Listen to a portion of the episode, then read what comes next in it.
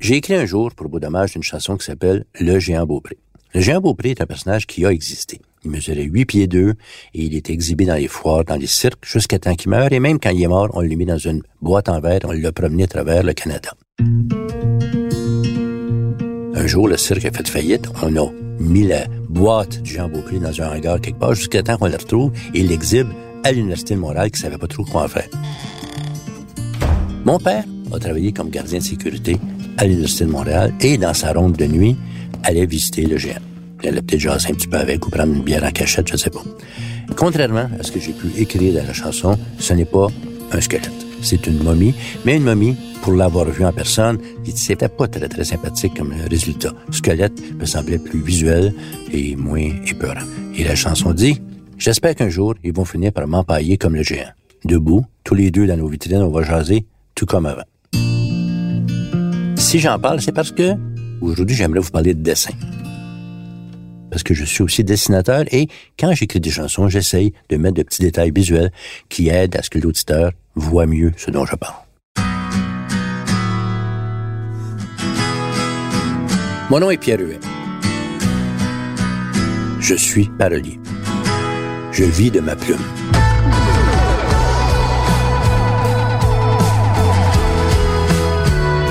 J'ai commencé essentiellement en écrivant des chansons pour beau dommage et on me connaît surtout pour ça. Par la suite, j'ai écrit pour des tas de gens et j'ai écrit de l'humour, j'ai écrit pour la scène, pour la télévision et pour le magazine Cron. Grâce à ma plume, je me suis retrouvé dans des tas de choses passionnantes dans l'histoire culturelle du Québec. J'ai eu cette chance-là. Et j'ai le goût de partager avec vous le récit de ces expériences. Ça sera pas ennuyant. Parole de J'ai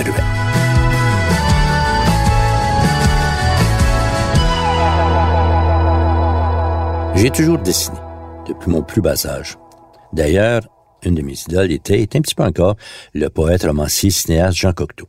Jean Cocteau dessinait. On lui reproche, parfois, d'être un touche-à-tout, de faire un peu toutes sortes de choses et pas être un grand maître dans rien. Ça m'inquiète pas. J'aime m'identifier à Cocteau parce que il a lui-même dit une jolie phrase qui disait ceci. Le dessin est une forme d'écriture un peu plus grosse. Et Cocteau aimait aller d'un genre à l'autre, et j'aime bien son expression aussi qui disait aller sur la partie fraîche de l'oreille. Donc, j'écris des chansons, je dessine depuis toujours et je dessine encore.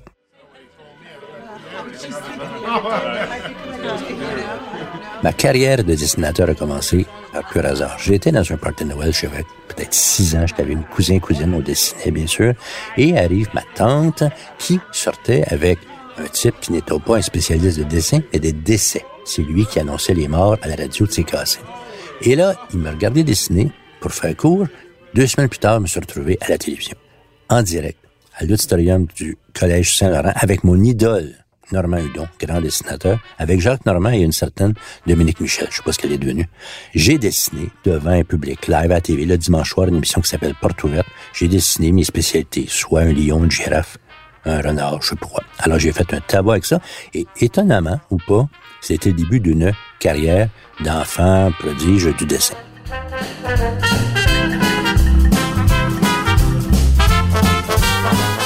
Mine de rien, j'ai fait environ 150 émissions de télé pour dessiner. Les plus vieux se souviendront de la boîte à surprise. Je me tenais avec le Pierre Atmaboul et tous ces gens-là. Il y avait Madeleine Arbault. Madeleine Arbault est un personnage extraordinaire à qui je dois beaucoup parce que Madeleine, à tous les deux, trois semaines, appelait. J'arrivais à l'école, je demandais à mes parents, est-ce que Madeleine Arbault a appelé?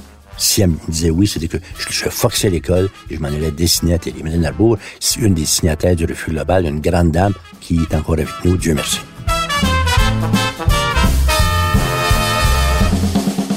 Je dessinais et je m'étais fait une spécialité, la caricature. Parce que mes idoles, c'était Normand Hudon, c'était Robert Lapalme, des gens qui dessinaient dans la presse, le devoir à l'époque. Il y avait dans ce temps-là une sorte d'ancêtre de Star Academy qui s'appelait le musical des jeunes Living Room Furniture. On aurait compris que Living Room Furniture était commanditaire de la Plaza Saint-Hubert. On recevait des chanteurs, des violonistes, whatever, et un seul dessinateur, moi. Et j'ai un numéro de préparé. J'ai mon numéro de caricaturiste, donc je suis content. J'ai préparé, j'ai mes spécialités. Je fais un Jean Drapeau, je fais un Jean 23, je fais un Fidel Castro. J'ai même préparé pour l'occasion un dessin de l'idole de l'époque, Réal Giguère. j'ai fait l'émission et c'est là que a commencé ma lente décadence en dessin. Je me mets à faire mon numéro devant un parterre de jeunes. Je dessine mon fameux Jean 23. Tout le monde crie, c'est Khrushchev qui dirigeait l'Union soviétique à l'époque. Ça allait pas bien. Chaque dessin que je faisais, ça me plantait. J'avais repris un truc de Normand Hudon, mon idole à dessin. Je demandais à l'animatrice, Anita Barrière, s'il vous plaît, Madame Barrière, faites-moi un trait. Et moi, je faisais un dessin avec ça. Elle me fait un trait et je dessine un jambon. Parce qu'à l'époque, Réal Giguère avait un succès radiophonique qui s'appelait Gros Jambon. Donc, j'ai pensé faire mon fin en rendant hommage à la vedette suprême du Canal 10. Mais non, ça n'a pas plu que je dessine Réal Giguère sous forme d'un gros jambon. Je me souviens, j'ai été battu ce jour-là de façon honteuse par un clarinettiste qui s'appelait Ronald Cerise. J'ose espérer que c'est un nom de scène, mais même pas. En fouillant sur l'Internet, j'ai découvert que Ronald Cerise était toujours vivant. Et je le salue d'ailleurs, j'en profite, la preuve que je suis pas un mauvais perdant. C'était plus ou moins la fin de ma carrière, au grand ou petit écran, pour ce qui est de dessiner, mais j'ai continué à dessiner, bien sûr, et ça allait m'amener ailleurs.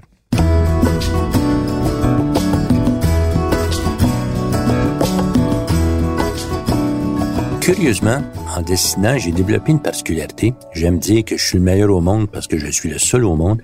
On a tous su quand on était petit, ça existe encore un jouet qui s'appelle le Etch a Sketch. Vous savez, ce petit carré rouge avec deux pitons blancs où on dessine généralement des carrés.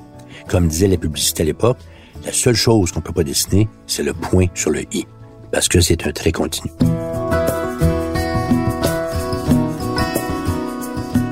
Ironiquement d'ailleurs, Jean Cocteau, un en dessin, dessine comme ça. Il lève jamais la main quand il dessine. Donc, on a tous eu un etch sketch, sauf que moi j'ai continué, sauf que j'étais bon dessinateur. Ce qui fait que j'ai continué. Et je fais encore du sketch. Pour une rare fois en France, ils ont un nom français. Ils appellent ça l'écran magique. Habituellement, c'est eux qui mettent des termes anglais, mais là, ça s'appelle l'écran magique, plus joli à dire, mais Etch Sketch, j'ai continué, je continue encore, et c'est mon truc de party. Je me promène avec mon Etch Sketch, j'en ai 7-8 chez nous. Quand les gens en trouvent un, ils me l'apportent. Et je fais, de nos jours, en 2-3 minutes, je fais le portrait des gens au Etch Sketch.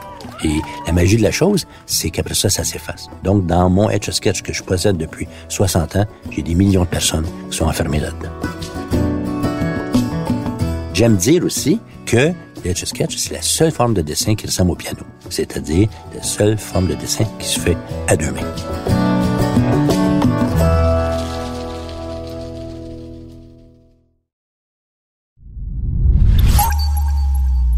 Une chose qu'il faut savoir, c'est que j'ai toujours écrit la chanson et j'ai jamais voulu dépendre financièrement de la chanson parce que ça me permettait de refuser de faire des chansons quand je voulais pas les faire. Autrement dit, je peux pas dire que j'ai un jour commis une chanson que je voulais pas faire pour gagner des sous. Alors que le premier disque de Beau Dommage venait de sortir et marchait très fort, je suis rentré comme animateur à l'Université de Montréal, comme animateur culturel donc, pendant la grande ferveur de Beau Dommage. Et j'ai créé le Festival international de la bande dessinée de Montréal. On parle ici de 1975.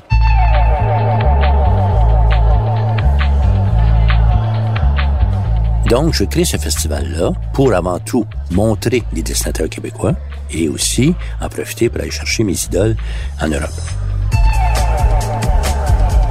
Ce qui fait que pendant les quatre années qu'on duré le festival, j'ai pu faire la connaissance et les inviter, les recevoir et devenir amis avec des gens comme Jacques Tardy de Adèle Blanc-Sec, Claire Bretéché qui a fait Les Frustrés, Hugo Pratt, Corto Maltese, Fred qui fait Philémon et des tas d'autres. Et même à ça, en plus même d'en connaître d'autres, par amis interposés, qui sont pas absolument au festival. Je pense au grand Franquin, André Franquin, de Spirou et Fantasio, du Marsupilami et de Gaston Lagaffe, qui, mon Dieu, est devenu un ami. Alors j'étais ravi.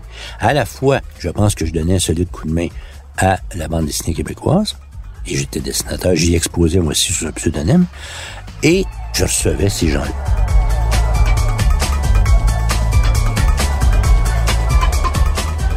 D'ailleurs, mon pseudonyme, tout est dans tout, c'était Jean Beaubré, comme dans la chanson.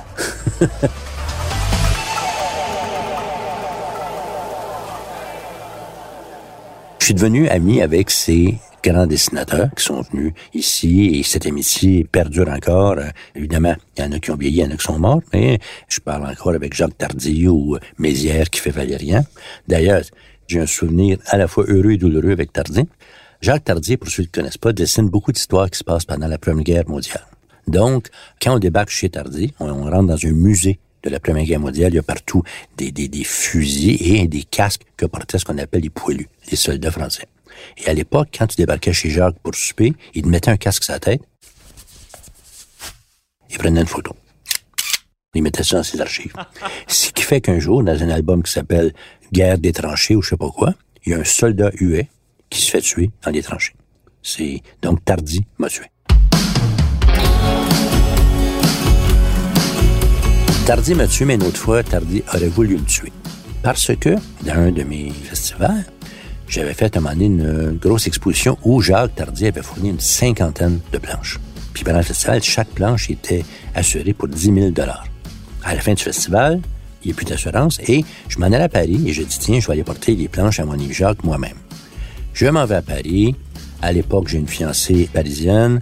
Je m'en vais chez elle. Et un soir, je m'en vais souper chez les Tartiers avec un autre dessinateur qui s'appelle Fmur, qui nous a quittés récemment, celui qui a fait le génie des alpages. J'ai sur le bras un grand cartable zébré, vert et noir, comme tous les zèbres, bien sûr. Et là-dedans, j'ai mis 50 planches de Tardy. J'embarque dans le métro, porte de je sais pas quoi, et J'arrive chez Fmur, prendre un apéro avant qu'on s'en aille chez Tardy, mais je me rends compte que je n'ai plus les dessins. Je me rends compte que je n'ai plus avec moi les dessins de Tardy, je les ai laissés sur le tourniquet du métro, en j'imagine, en mettant mobile. Alors, je vous rappelle que ces planches étaient assurées au festival pour 10 000 chacun. Donc, grosso modo, je venais de égarer 500 000 de planches originales de Jacques Tardy. On est là, je suis chez Fmur en sirotant mon apéro, je prends mon courage à deux mains, j'appelle Tardy. Parce qu'on s'en venait, il dit, vous arrivez, vous? Tiens, bon, un petit détail. Je viens de perdre toutes tes planches. Il est catastrophé, mais on s'en va quand même chez eux. C'était la fête des rois. Donc, on est 5-6, on mange la galette des rois, et inévitablement, qui est-ce qui a pogné le petit objet qui sait que se trouve la couronne de roi sa tête? C'est moi, dans un souper totalement funèbre.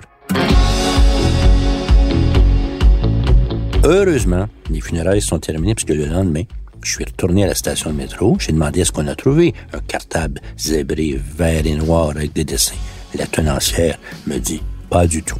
Là, je suis découragé. Et là, derrière elle, sur un comptoir, j'aperçois des cartons liés ensemble par la corde où dépasse un petit coin des lettres TAR.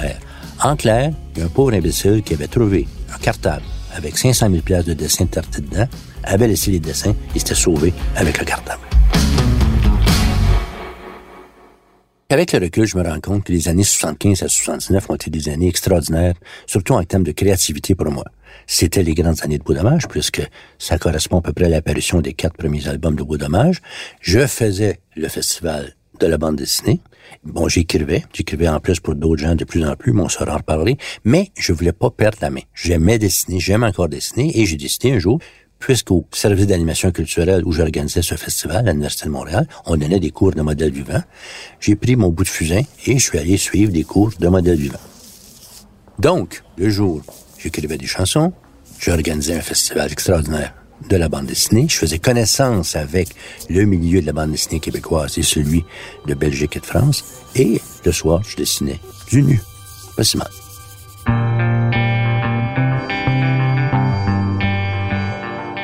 Quatre ans de beaux festivals qui me permet à la fois de me faire des amis dans la bande dessinée internationale qui restent des amis, mais aussi de mieux connaître le milieu de la bande dessinée québécoise. Tous les grands, c'est Jacques Urtubise qui faisait le Sombre Villain, Godbout Fournier qui faisait Michel Risque et tout ça. Donc, je connais ces gens-là. Puis un jour, quand j'estime que le festival, j'en ai fait le tour, Jacques Urtubise, un autre qui vient à sa manière donner une bifurcation à ma vie, m'annonce qu'il va fonder un magazine d'humour et de bande dessinée où il me voit une place.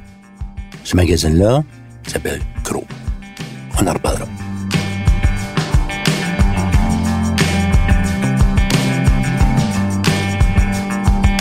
J'espère que vous avez aimé ce balado. J'espère que vous allez écouter les autres parce que, comme celui-ci, sont remplis d'anecdotes, d'humour, de finesse et bien sûr de cette humidité qui me caractérise. si vous avez bien aimé ça, parlez-en aux autres et mettez-nous des belles étoiles comme dans les cahiers à la petite école de mon époque. J'ai écrit, raconté et heureusement vécu ce que vous venez d'entendre. Mon nom est Pierre Huet. Au montage, Philippe Séguin et à la réalisation, Bastien Gagnon, La France. C'est une production Cube Radio.